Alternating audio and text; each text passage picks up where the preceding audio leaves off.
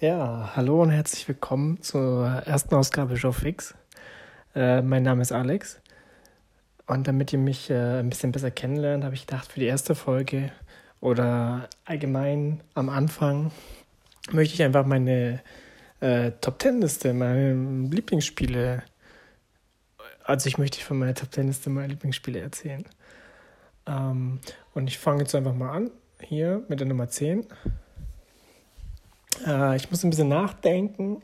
Es ist schon schwer, eine Top Ten Liste zu, zu machen.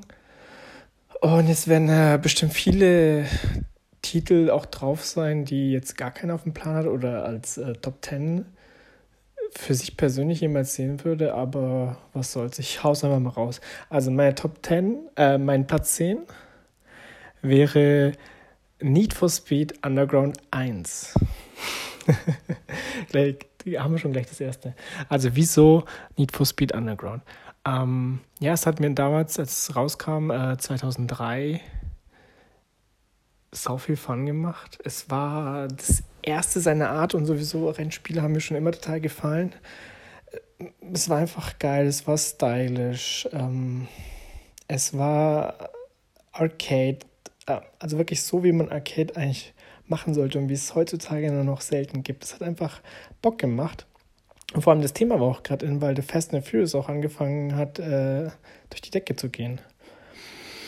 Ähm, auf jeden Fall, wieso der erste Teil und nicht der zweite Teil oder Most Wanted, die beide super gut waren.